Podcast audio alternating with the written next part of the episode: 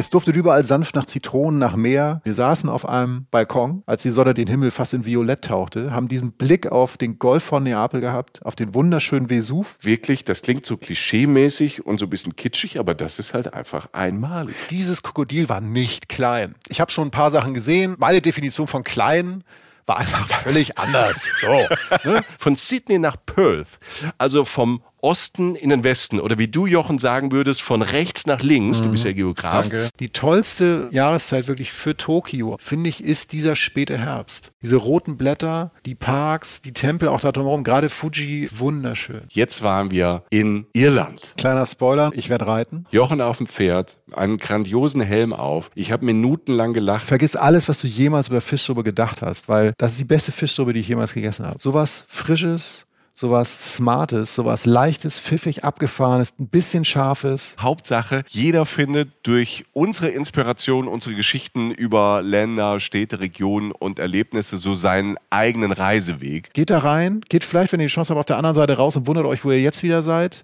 Verirrt euch.